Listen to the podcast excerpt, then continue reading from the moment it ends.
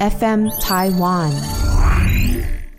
被送去那边的时候，就有一个纳粹军官就问说有没有会讲德文的人，然后他要有人来翻译给他们听，说我们这边的规则是怎么样。他爸就很怕拆穿谎言嘛，就是应该说他很怕有人举手，然后讲出来那些内容会把他小孩吓疯，所以他就自己举手，然后就是去当那个翻译，然后就乱讲一堆啊，就是从头到尾他就乱骗，什么嗯什么不洗澡了会被扣几分，然后或者是你做了什么事情，对，然后会加几分，然后如果这样子的话，然后得到最高奖就会是一个坦克。然后全部人都傻眼的看他，然后只有他儿子听得很开心，就哇，爸爸讲的是真的。这就是现在年轻人最流行的那句话，笑着笑着就哭了。你真的是八加九的最爱，你真的不要那么懂时事，好不好？哎，真的，我记得，我记得我看这一幕的时候是大哭，哎。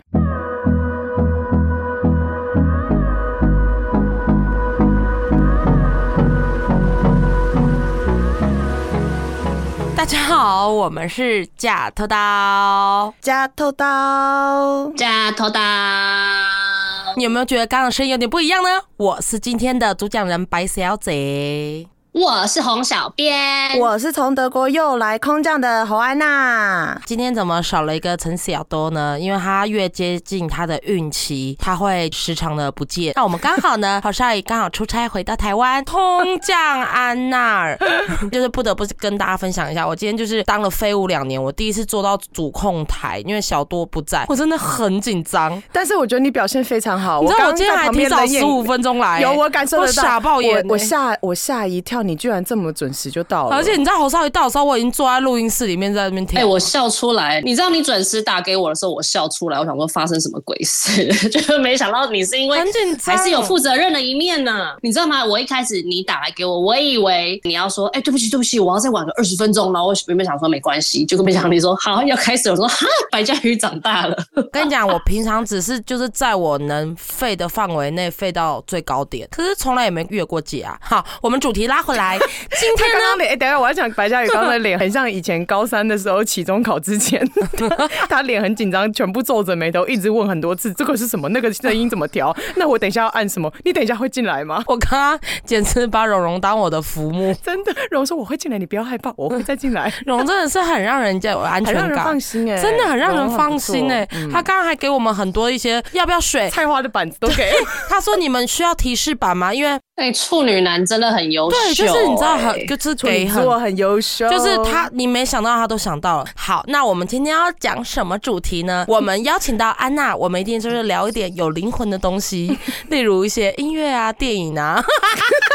好装逼，我真的要吐了！你揍死你！反正呢，就是电影的部分呢，我们三个人的口味也是非常的不一样。我没想到那么乐观、那么天兵的小婷，她喜欢的电影跟很深刻的电影，竟然是那么的悲观跟黑暗。请小婷来讲讲她的心路历程。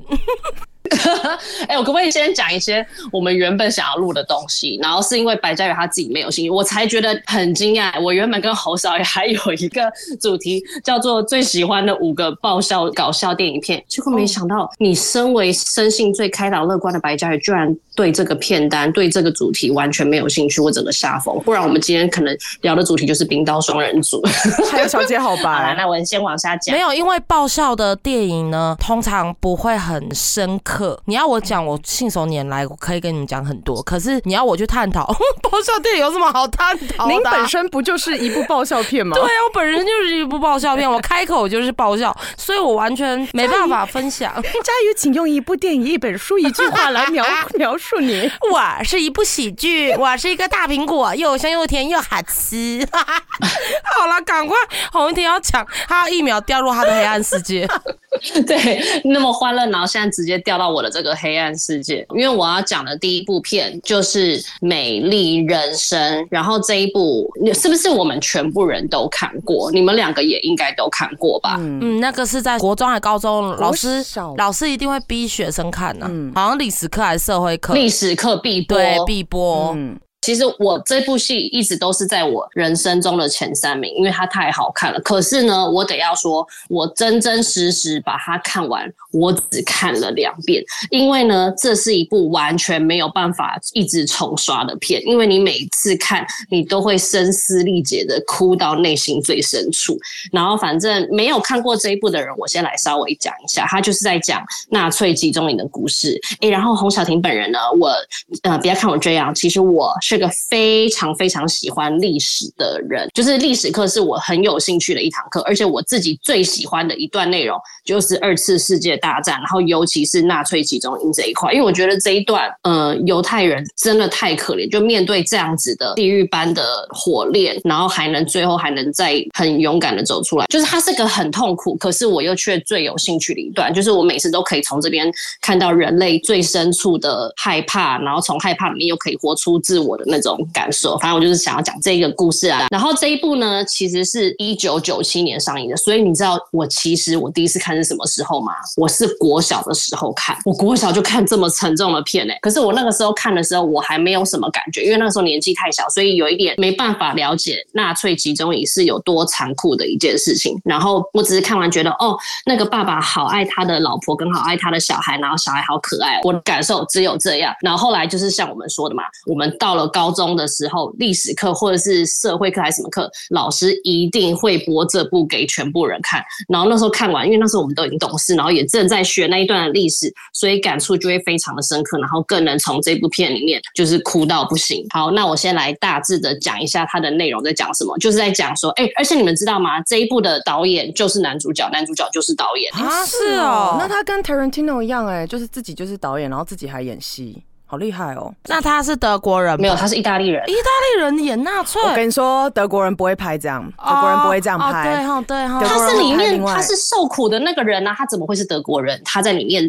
如何在集中营里面生存的人呢？怎么可能会是德国人去拍？你懂我意思吗？百家鱼意思可能是说，会不会导演是德国人，或者这不是一个德国电影？毕竟跟德国历史有关。对，我以为哦，你讲完不可能，因为他是完全是他完全是站在那被统治的犹太人的立场啊，所以不会是德国人啊，他是在。讲犹太人那一面的观点啊！你讲完以后，我再跟你讲一部很类似的故事，然后可是德国人的视角拍的。你先，你先分享你的。好的，好的。然后之后呢？故事就是说有一个一家人，然后呃，我讲的很快速版本，就是爸爸跟儿子就被抓去集中营，因为他们都有犹太血统。然后被抓去的时候，刚好是儿子的五岁生日。那个时候，爸爸就为了不想要让他的儿子嗯有任何的害怕，就是明明知道自己要往地狱的地方去，但他就是会一直骗他。说哦，我们其实是要去参加一个竞赛游戏，然后游戏的最大奖就是可以得到一个很大的坦克车，最后你就会赢得比赛了。这样好，讲完了，我只在讲整个故事的剧本是这样，然后我想现在讲一些里面小小的细节。反正呢，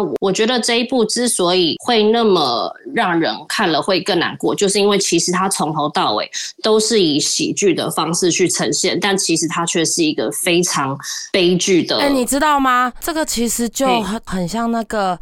哎，那叫什么啊？呃，卓别林。对，卓别林他演的都是喜剧，可是人家说他其实很难过，很可怜。他说其实很可怜，对，都是悲剧，用喜剧的方式演悲剧才是真的大悲剧。没错，我忘记我在哪里看过一看过一段话，就是说所有的喜剧演员都是因为在悲剧中找到了不会受伤或生存的方式，才能用喜剧的方式去呈现出来。你知道我那时候真的听不懂，然后真的是我我把它回对到这一部里面来。哇，我完全懂哎，就是因为悲剧的人，他们经历过那些满满的伤痛跟苦难，所以即使在困境中，他们也可以活得很自在跟悠然自得，所以他们才能成为喜剧的人。想说哇，这个话这也是小丑的心声哎，小丑，小丑。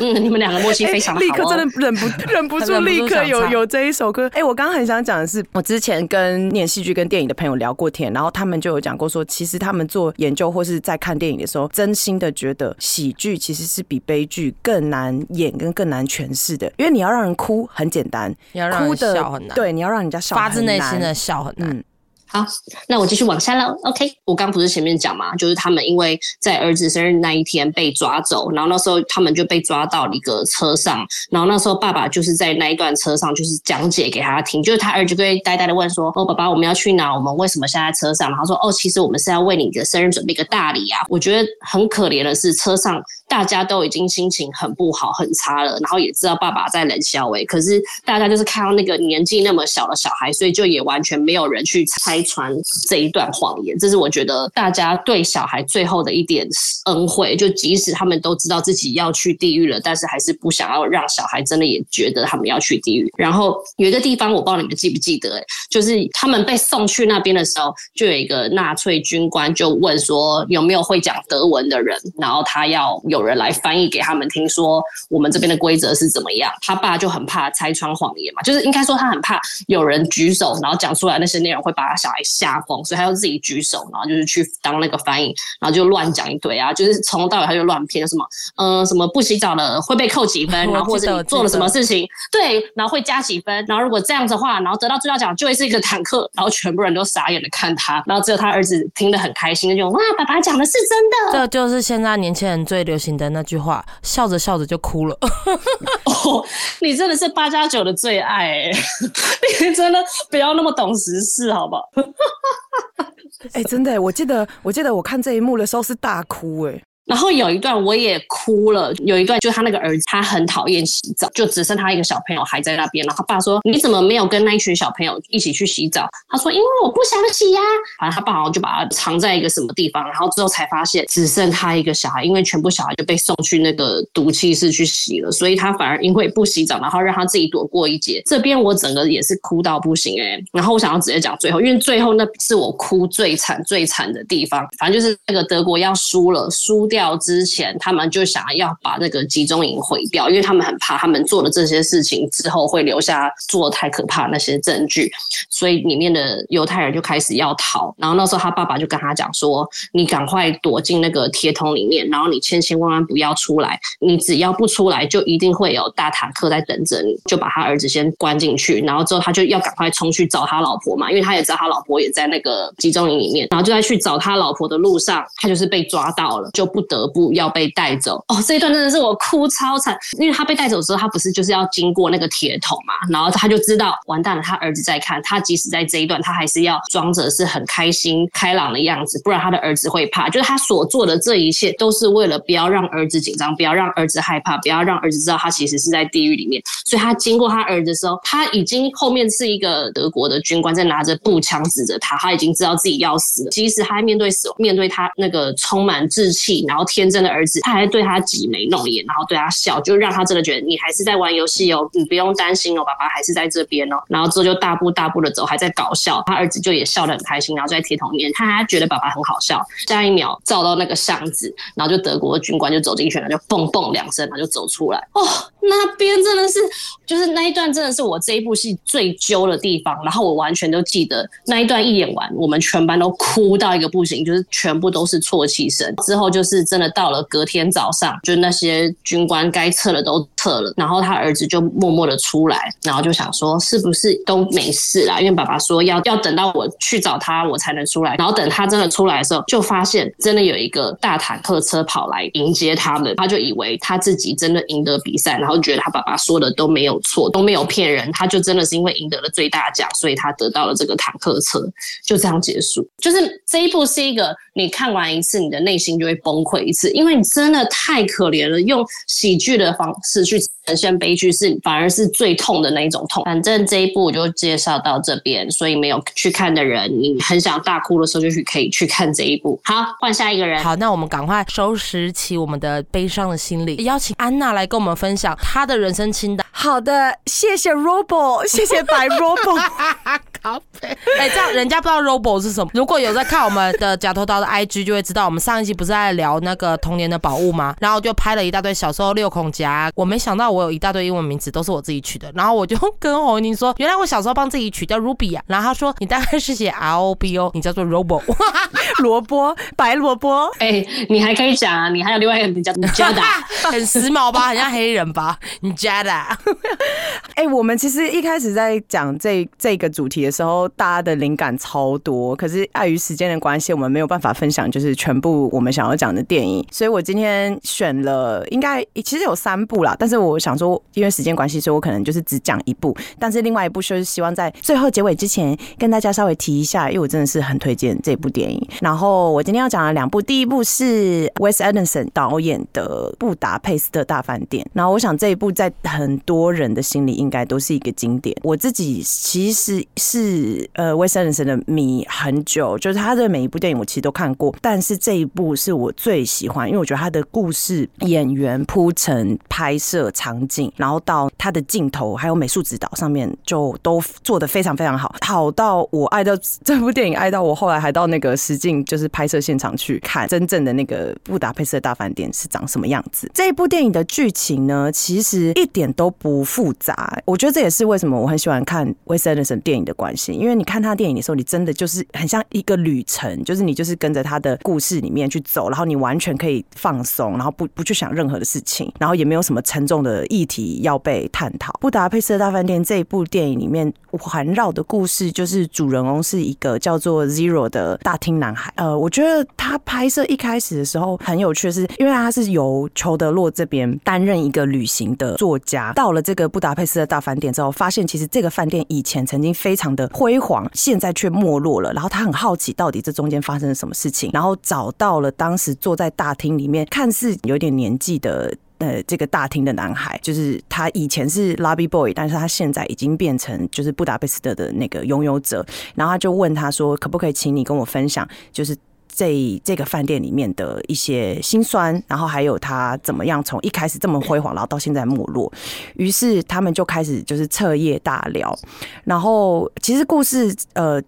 从 Lobby Boy 一开始，就像他 Zero，他真的就是 Nobody，因为他是一个孤儿。然后他，我非常记得一开始在他要进到饭店工作以前，那个呃，就是饭店的经理就问他说：“你为什么想要在布达佩斯大饭店当 Lobby Boy？因为没有人想要当 Lobby Boy。”然后那个呃，那个男主角就回答他说。先生，这是布达佩斯大饭店，在这么大的饭店里面，谁不想谁不想进来工作？然后就从这一步，就从这一段对话里面开始告诉大家，就是这个饭店里面有多厉害。然后我觉得他其实中间有很多故事，但是我这边就不再细讲。然后中间他。透过了在这个饭店里面工作，然后找到了他人生的挚爱，然后经过了他是因为非白人的关系受到的一些种族歧视，然后还有最后他怎么样被一个就是这个饭店经理保护，然后成长到可以继承这家饭店。中间我觉得有一些枝微末节的故事很有趣，例如说他就会讲到说这个饭店经理他也是什么样的人物嘛，然后他其实就是跟一堆老女人就是搞在一起，然后那个老女人最后还。就是爱他爱到把他的那个就是艺术品的遗产就是分配给他，然后当时他分配给他的时候是一幅名画，然后所以大家就开始争夺这幅名画，然后那个 Lobby Boy 怎么保护他的饭店经理，到他们两个人经过了一场就是生离死别，然后最后找到了他人生的意义。然后我觉得里面有很多一些蛮经典的对白，有一句就说到说人类的贪念就好像是。毒药里的苹果一样，你一吃就停不下来。里面有贪吗？我这样听下来有啊，因为那个大家都想要那一幅画。哦，嗯，大家为了要，就是为了想要找那，就是为了想要那一幅画，所以就开始就是暗杀，然后打人，就其实发生超级多 打人，从杀到打，好像突然变很小。比如说杀人跟掐他，然后偷打他的头，捏他了一下屁股，杀跟打有点距离。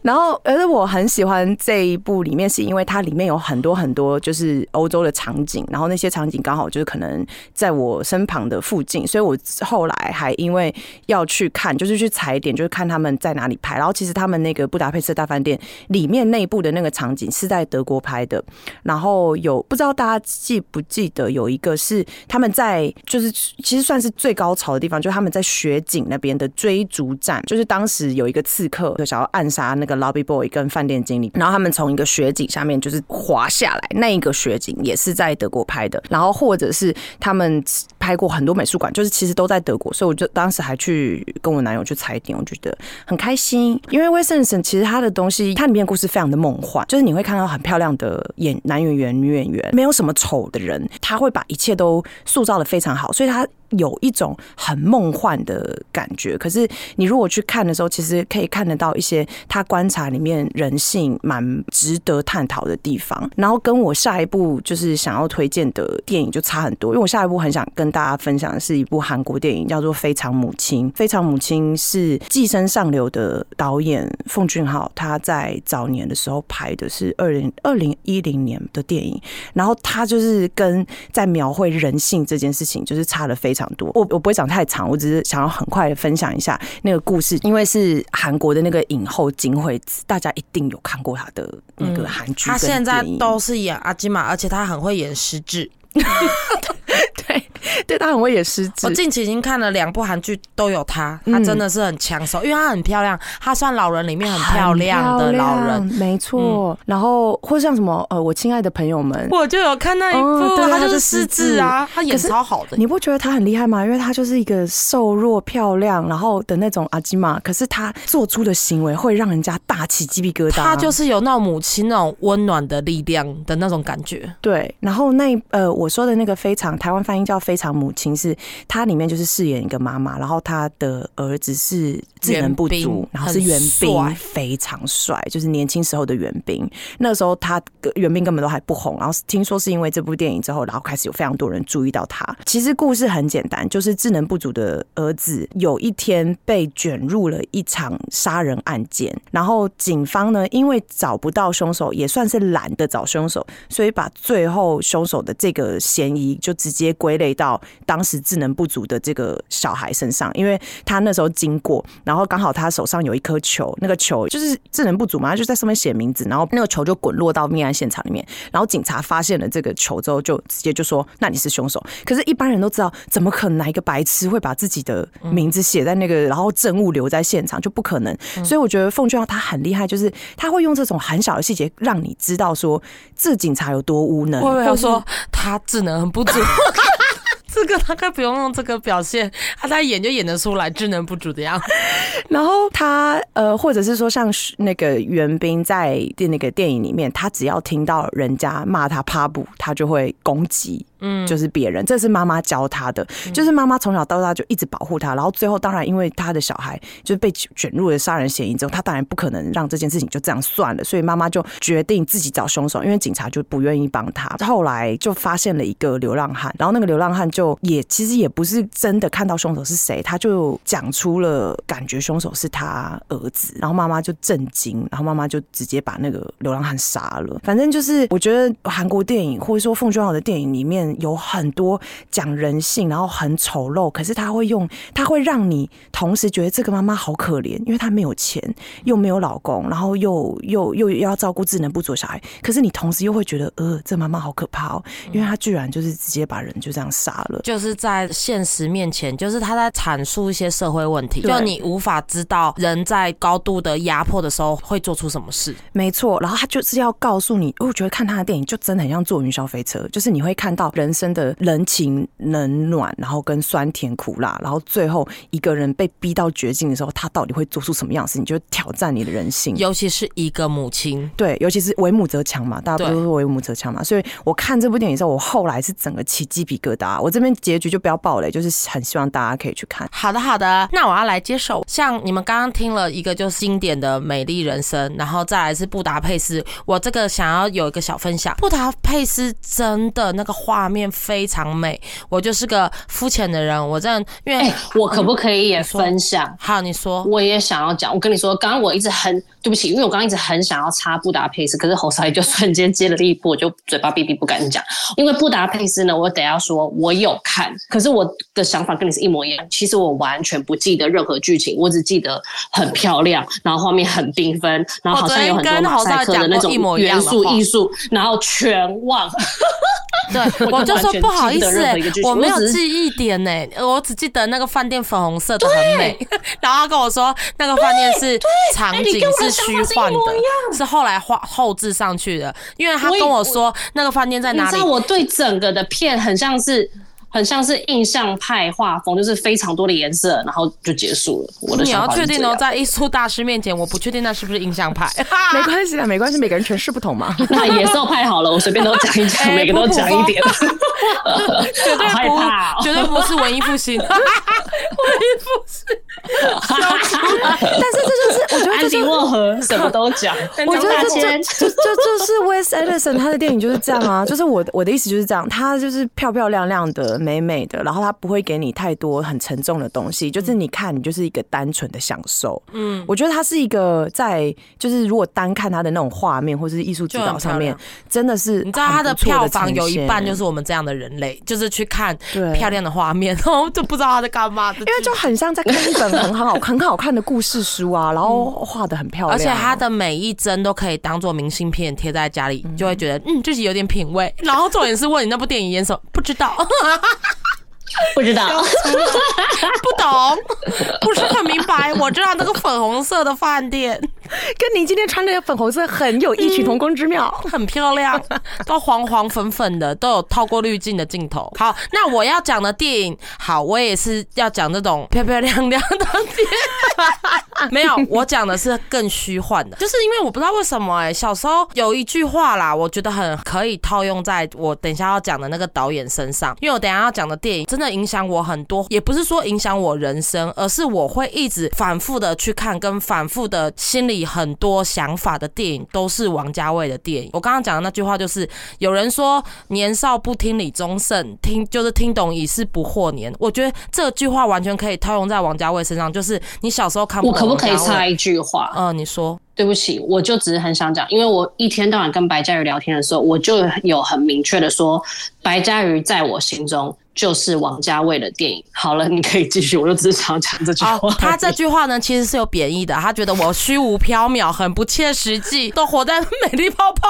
里。不是，我没有贬义，是因为我是个现实主义者，啊所以艺术就是我根本没办法跟你们两位艺术大使谈艺术。就像以前侯少一带我去那个博物馆，我如果没有他领着我，我真的会直接去逛纪念品店我就离开，因为我真的都看不懂任何艺术的东西。然后我就说真的，我永远都记得侯少一那一趟带我去荷兰看，他真的是一幅一幅介绍给我听，然后我听完我就已经到下一幅去看，等侯少爷来讲解了。然后侯少爷还站在那一幅画面前不停的观摩，我想说，嗯哇，真的是艺术之人哎、跟我差好多。然后每次白嘉瑜在跟我大聊王家卫的事情的时候，我也是安静，想说完蛋了，我真的是什么东西都听不懂。所以，这我完全可以感受到你对王家卫电影的热情。所以，你对我来说，你就像王家卫的电影般一样，就是啊，虽然是很泡沫、很虚幻，可是在你那个世界，你是快乐的，并并且享受着那样子的。就是就是我想表达的爱。谢谢你的小婷称赞。我想我想问小婷，那你你有看过王家卫电影吗？你如果你看过，你最喜欢的是哪一部？不好意思，我看过，但是我真的没有一个看得懂，然后我完全都记不起来。就是王家卫的电影对我来说，就是布达佩斯大饭店的一二三的后面的几集这样子，所以你真的不能问我。很多。你真的不能问我啦，我真的只会记得超级街头霸王那种东西。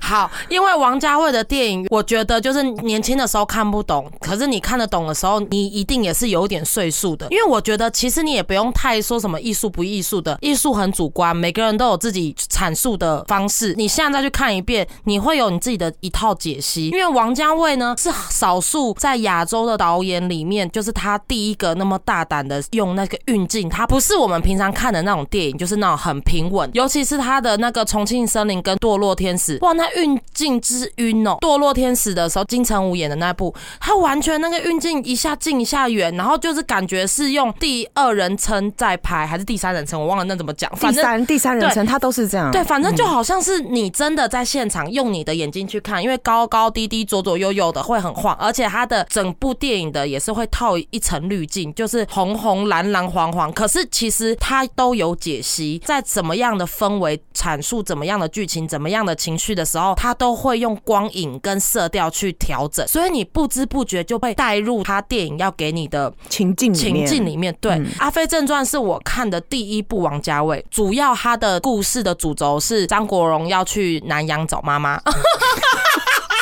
这样讲好吗？听起来很像小丸子去南洋旅行一样的故事。苦儿流浪记啊，也是这样子的风格。《格列佛游记》，我到南洋去找我妈。如果要是我取这个片名叫做《张国荣找妈妈 》，张国荣南下找妈妈，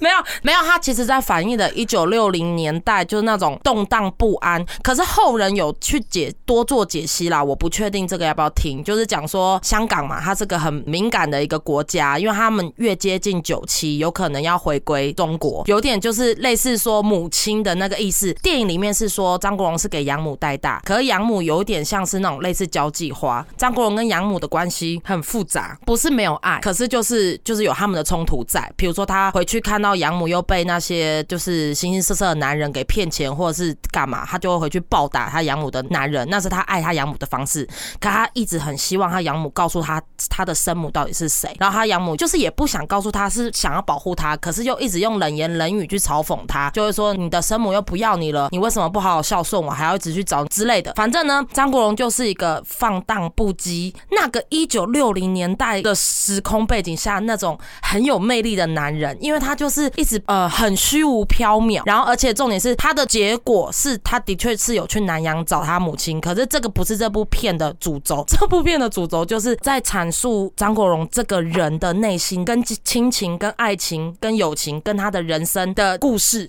他其实就是在讲他这个人的故事，那只是那个主轴是这样拉。然后因为有一句话，你知道王家卫的电影厉害的就在于他的台词不多，那一部电影下来，他的台词大概不到别的电影的，而且可能会重复。对，不到别的电影的四分之一，可是他每一句都是台词都是经典。嗯，就是有一句，只要有看过《阿飞正传》的，都会知道，一九六零年四月十三号下午三点后的一分钟，张曼玉是演就是一个小卖部的一个女的，而且她这部片《阿飞症状》好像我记得她的时间轴是在夏天，就你看得出来那个燥热跟那个空气的黏糊，我不知道他怎么拍出那种感觉的，是你一看你就觉得很热很黏。然后反正呢，就是苏丽珍就张曼玉就是在那个小卖部那边很无聊啊，然后然后张国荣就去撩她，他过去的时候他就想认识她，然后他就有点像是类似壁咚，就是把手表就堵到那个张曼玉的眼前，他就说你什么都不要说，你就给我一分钟。他们就静静的看着那个表，一秒一秒的走，走过了六十秒，你知道那时候就很肃静，然后跟很炎热的声音，就慢慢六十秒那个秒针走完一圈之后，他就用他很性感、魅力、很有磁性的声音跟他说：“你要记得一九六零的四月十三号下午三点的前一分钟，你跟我在一起，因为这一分钟我记得你。我们现在已经是一分钟的朋友，这是事实，你不能否认。”很浪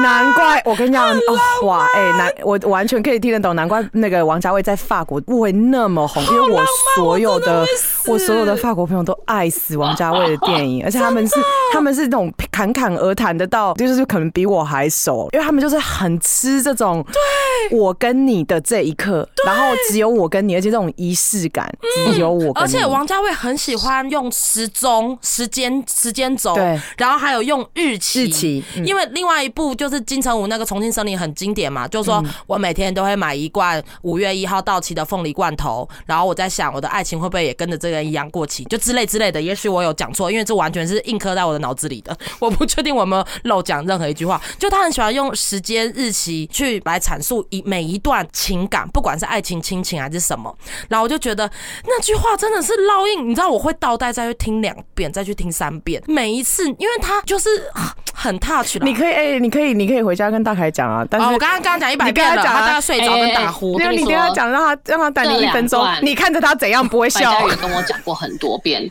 我都看我全部都听过，然后我的反应大概会是跟大凯一模一样，就是哦，然后嘞，然后他就会说，打呼挖鼻屎，然后嘞，对我真的会真的挖了鼻子说，然后嘞，下一句是什么？然后说我的灵魂枯竭了，然后我说那我去跟大凯聊天。他每次面对我们两个，他都完全得不到任何的回馈。他刚讲那一分钟已经过了，这是事实，你不能改变的。下一句话更帅，就很帅地说：“我明天会再来。”然后就转身走。又在重击我心脏一次。嗯这我也这也很打中我，这个也很打中我，不行这个也很打中我。你知道我这样回讲，我都会我都会想哭哎。然后跟你讲，这部电影的第二个经典的剧就会用在很多后面的，你知道后面有很多电影都会在阐述，你们都不知道来自于来哪里，就是这个，他就是有一个讲五角鸟，他其实就在讲他自己。他说世界上有一种鸟就是五角鸟，它一出生就一直飞，一直飞，一直飞，直到它降落的那一刻，就是他死的那一刻。就是在讲他的心就是飘无定所，他一直很想要找一个依靠的地方，可是其实他的宿命就是没有，不管在感情、爱情、亲情，他就是没有一个他的港湾，所以他只能一直飞，一直飞，飞到最后他降落就是他死的时候。而且这句话就在他火车上面，慢慢的握着他流血的肚子，然后就跟刘德华讲这句话，然后这句话我也觉得很感人，我就跟跟大海说，你知不知道那个时空背景？虽然他的电影是讲一九六零年代，可是他这部电影上映的时候是一九九零，就是快要九七了，他就有点在讲香港人的心声，用很暗喻的方式，然后而且这、哦，就是就是他们对于未来对于回归，对于未来会有很多的迷茫，就是不知道未来会在哪里。嗯你的母亲养你大的母亲是英国，然后可是她要走了，可是我你的亲生母亲准备要接手你，然后大家都很惶恐，就是又期待又怕受伤害。哦，对，所以其实王家卫原来每一是这个部电影，意义，可是这个是后人的这是诠释析啦。啦，是可是你说是不是真实不知道，嗯。只是说也也有可能嗯。这些情感是活在香港人的血液里面，可他们并没有这个想法，可他们就做出这东西也不一定。然后反正呢，而且我还有一个很重要的，嗯我刚刚讲的，除了运镜、光影、色彩之外，台词再来的重点就是王家卫的音乐真的很厉害，我真的哦好，我要不需要讲，对我真的非常爱王家卫的配乐，他的配乐配乐之好，而且他每一部电影的配乐都会让人完全忘不了。对，你知道《阿飞正传》有一个很经典的，就是张国荣就是对着镜子在跳慢步的时候，他在慢步慢对，他在梳他的油头，就那放荡不羁的那个背波影。豆慢波，不是这首歌谢谢是吗？还是不是？那一首歌呢？我昨天还特别去做了功课。那首歌呢叫做《Jungle Drums》Jungle Drums，对嗯，D 记得要剪进去哦 M S 这部这首歌真的就是一首老歌，而且它这个是六零年代的老歌，所以它时空背景都抓的很对。而且这个人是西班牙的音乐家，嗯可是他最后发展是在纽约约的酒吧驻唱。这首歌很红，就是你只要现在，你只要看一些老电影，不管是黑白电影还是外国的电影，背景的配乐，这首歌是很常见的。就是你懂我意思，就很像那个巴拉巴巴哒啦哒哒哒，就是你知道这首歌是，每一个人都不知道，我不知道。你居然用这个举例，好还是我们用好玛格丽娜噔噔噔噔噔噔？不行，那我一定要找，因为我真的没有能力唱出来啊，因为它是一个间奏，很有名的间奏。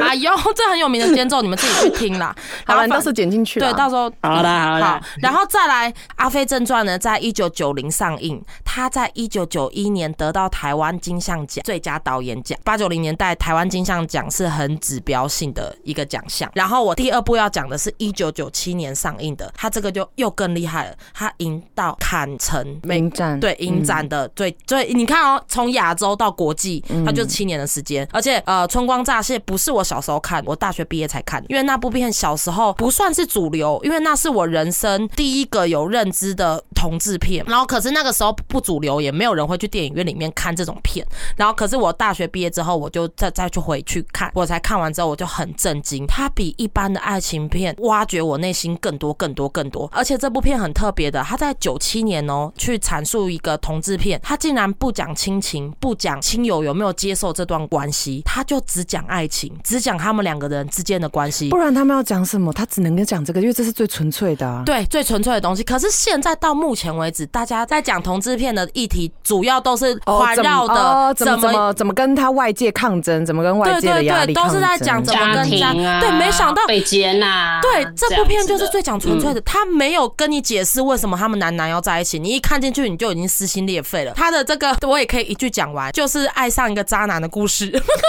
梁朝伟是李耀哎、辉，哎我不知道，嗯请问这部是谁演的？呃，梁朝伟是李耀辉，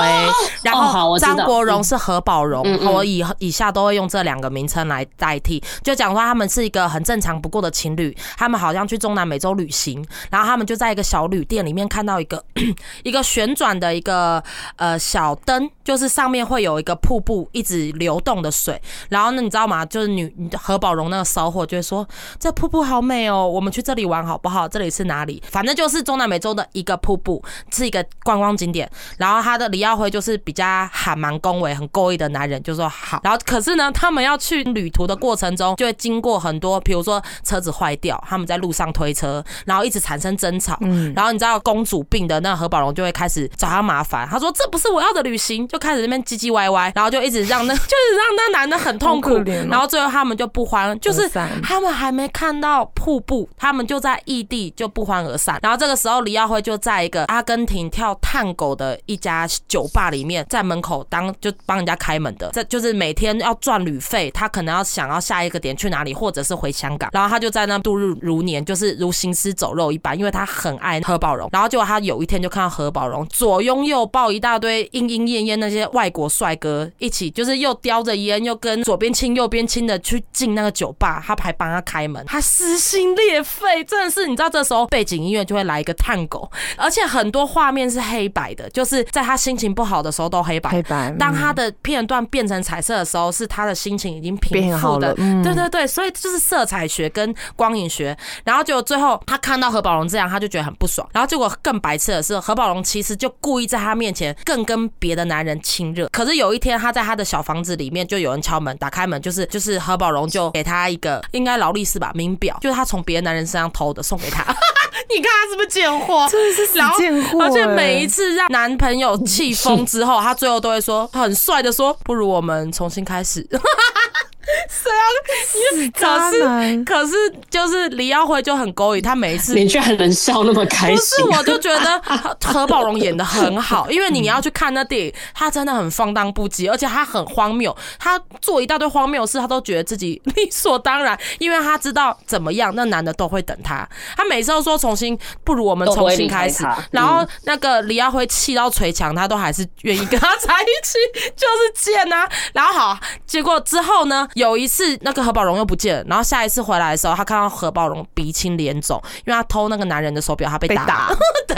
然后他就把他抱回家里面，又来照顾他。而且有一幕是很好笑的是，就是李耀辉已经重感冒，很不舒服了。然后何宝荣还躺在床上，叫他去帮他煮饭，叫他干嘛干嘛。他说：“你够了没有？我已经在感冒了，你还要我伺候你？”我觉得一个有点 S，一个有点 M。嗯，就是，可是李耀辉不管他多难服侍，可是他又不能离开他。而且他有几次回家发现。何宝荣不在家，他就很慌，他以为他又跑掉。何宝荣用那种吹着口口哨、放荡不羁的回来，就说：“我只是去买包烟。”就第二天，李耀辉在家里面买好了，帮他准备了两条烟，很多，然后就跟何宝荣说：“你不要再出去买东西了。”然后何宝荣就爆炸，因为他觉得你怎么可以那么不信任我？你知道这不就是男女的爱吗？而他们没有什么大空间，他们都在房间里面演，不然就是餐厅，就是都是在空间里面，就是他们生活的场域里面很居家。其实这部电影感情很深刻，故事很。简单，然后场景很居家，而且他们缠绵的片段呢，就是因为男人嘛，就血气方刚，他们揍来揍去，打一打，然后又会亲起来。我觉得这个是我看过少数爱的很疯狂、很激昂的一部片，而且他们有一个很经典的剧照，就是他们在厨房里面跳探狗，然后人家也说跳探狗就是你前你前一步我退一步嘛，在暗喻这个感情就是这样，大家都想争那个输赢，你你进一步我要再进一步，就是在讲他们的关系。而且他很多张国荣抽烟的的画面美到不行呢，因为他整个人就很中性，他就是如诗如画，而且他那个眼神，没有人能像他那么。他从《阿飞正传》那种放荡不羁，再到一九九七年，隔了七年，他已经真的正式出柜了，那个放荡不羁又是另一个层次，又另一个层次，他的魅力真的是无法挡。这部电影很著名的歌就是那个《Happy to Together》，对，然后是一个合唱团的的一首歌。然后其实我觉得这部电影最深刻的。一首歌是《鸽子之歌》，你们就自己上网去查。那首歌的歌词是讲说，一个男人很想念他死去的女朋友，死了之后就化身为鸽子，每天在窗户那边咕咕咕咕咕咕的叫，人们都觉得他一直在哭泣，一直在哭泣，是个很悲、很悲、很悲的歌。然后他们用这首歌来当这部电影的背景音乐，然后很多画面就是他们，比如说在跳舞啊，或是很缓慢的画面，而且跟你讲也没什么台词。然后最后的最后，他有遇到张震，张震，嗯，张震好像就就是。李耀辉最后还是没跟何宝荣走走在一起，因为他被他伤的太深了。然后遇到呃很年轻的张震，张震就是充满了血气方刚的年轻男子，真的是 teenage 那种。他跟他说：“我要去世界的尽头，我要去看海，还是看哪里？还南极还哪里的？”他就说：“我觉得你好多心事哦，我认自从我认识你开始，你都是这样心事重重。”他说：“你不要那么难过嘛，我的习惯是我只要有不开心，我都会录起来用录音机。”他就把那录音机交给李耀辉，他说：“你如果真的不开心，你就讲出来，你不用讲给我听，没有关系，我会帮你把这录音机带到世界的尽头放出去。”那我就觉得这些都是我觉得很浪漫的哎、我我可不可以讲很快讲一个？我觉得王家卫真的很爱把这种就是很你废的事情弄得很没有没有厉害不是不是，我是要讲他最后的那个在春光乍现最后那一幕，就说你不要，你可以把那个不开心的事情告诉我，然后呃把你录下来，然后我会在世世界的尽头放出去。嗯，跟他在《花样年华》最后，他让那个梁朝伟对着那个树洞讲出他哦讲不出口的爱情，就是一模一样。一样的对一样的东西。王家卫很爱用这个手法阐，述，嗯对。然后呢，然后这个画面就只剩下黎耀辉坐在一个阴暗的角落，他拿的那录音机，久久不讲话。等到他要讲的时候，他在爆哭，就是哭声而已，什么话都没有讲。啊，是不是就是情绪的堆叠？我这边就是会哭哎、然后你知道，我觉得王家卫他真的很厉害，就是他特别，就是他的结尾怎么收，我觉得他真的是每次都收的很好。像他在《春光乍泄》就是整个爆发的对，爆发的。然后，可是像他在《花样年华》最后，他是就是他先把镜头带到说，那个梁朝伟一步一步走到那个传说中的那个树，就是他的那个树洞那边。嗯然后在他走到那个树洞的过程之中，你是可以一直听得到，电影里面是一直有收音背景的声音，你听到虫鸣鸟叫，你听得到人声杂声。可是当他开口要讲话的时候，对着那个树洞讲出自己的秘密的时候，嗯。那个时候背景音乐就进来了，你就听不到了，对对对，就是因为那个就是秘密。他很会操控这种情感，他不是操控人心，他是操控情感。所以我就觉得王家卫的东西就是说，每个人看会有每个人的注解，每个人看都是不同的电影，因为他没什么台词，然后故事简单，故事线简单，所以我觉得你每不同年纪去看，你会有不同的感受，而且他的音乐选选歌真的很好，真的很厉害嗯很。喜欢他的选歌，非常非常的厉害，都是一些六五六零年代的歌曲，可以让这部电影更升华的。好的，那我的 王家卫的部分，哎、最后想要补充一下，王家卫是巨蟹座的，跟白巧边一哦，样。真的假的？我不知道哎、那他是 gay 吗？我不知道哎、我真的不知道，他就是他就电影界的诗人。白嘉宇的精神粮食。对，我就觉得很棒啊，因为我最喜欢你不要规定我我要怎么想，我每次想我可以有不同的感受，然后我会谢谢他给我这个冥想的空间，真的很棒。洪玉婷可以回来了，哎、不要睡着嘞！又回来，我跟你说，我有因为你这样讲，我可以再回去看。我我蛮想再回去看，我想要看我现在这种感受。你可以先跟我推荐，我要先从哪一部开始看？就是如果是我这种，我跟你讲，你适合看《春光乍泄》，好因为它很热烈那。就好，因为我很 low，我真的要那种很声光十色、五光十色的东西去满足我这个很 low 的人的欲望。给我先从春光乍泄，因为《阿飞正传》太平了，《阿飞正传》你看你会真的觉得就直接跟你十分钟睡着。可是《春光乍泄》很火热，着重在他们的情感戏。最后最后，我想讲一下，就是李耀辉真的有去看到那个瀑布，可是他是一个人只身前往，然后他就在想，他就回想说他们到底是怎么样走到这一步的。明明是开开心心的一起出来，可是中间的故事那么多，然后最后看到瀑布是一个人，他就他那句台词也是蛮感人。他说：“我以为站在这里的会是一对情人，嗯，自己跟自己对话。”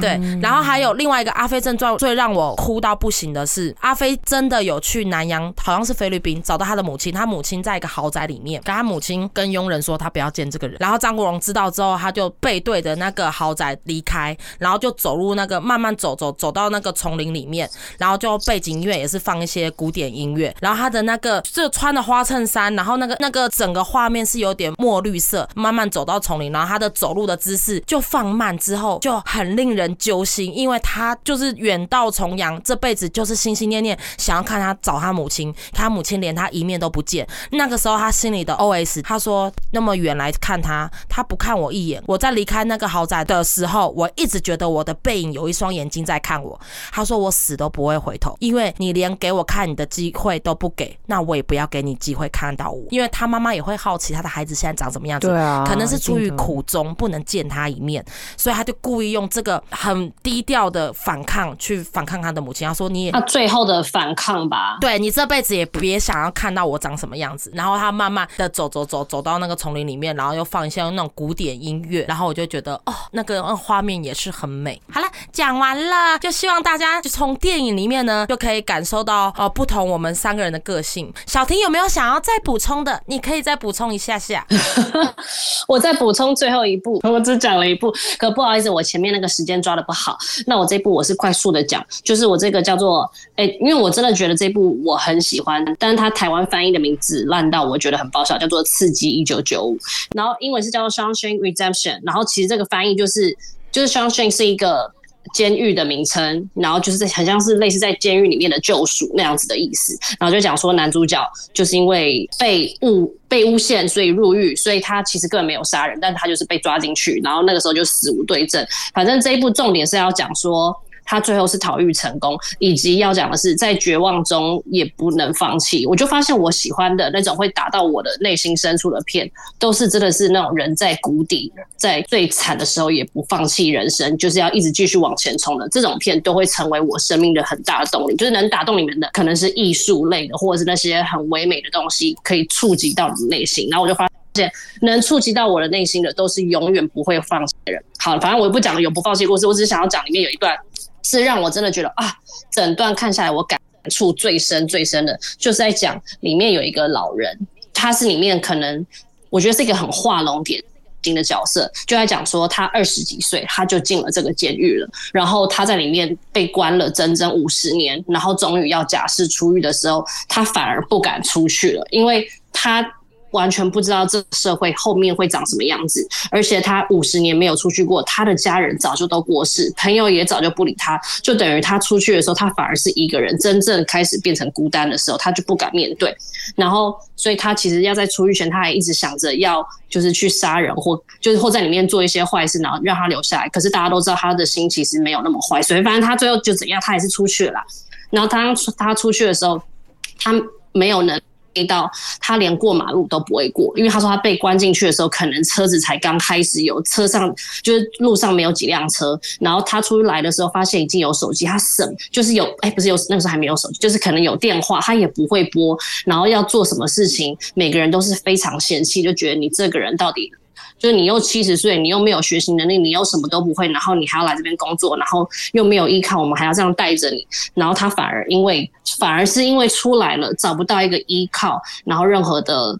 归属感。所以他最后出来之后，反而就是就自杀了，就很快的就结束他生命。如果他在监狱里面，反而还能再继续住。所以我觉得这个地方就是要把那个老人跟男主角做一个很大的对比。就是老人是因为住了五十年，已经完全放弃挣扎，宁愿住在监狱里面。可是那个男主角就是他被关了二十年，可是因为我觉得差别是差在他是真的一直保持着，因为他是诬陷的被入狱，所以他是真的是没有杀人，他就是用这个力量跟希望，一直不停的。坚毅的要逃出去，所以所以最后你们如果有看这一部的话，他那个逃出去的那个图，就是他最后从排水沟里面呃跑出来，然后下雨淋的那个画面啊，非常多的梗图、迷音都是用这张当封面，就会说什么当礼拜五什么放假终于来临的时候，然后就会是你在雨中这样大喊的那个样子，就是这一部画面，这部片最有名的就是这个画面，我觉我觉得很好笑。他，反正就是我是想要说，你如果也是在黑暗中或者在谷底。里面你找不到希望，你找不到力量的话，也是可以看这部去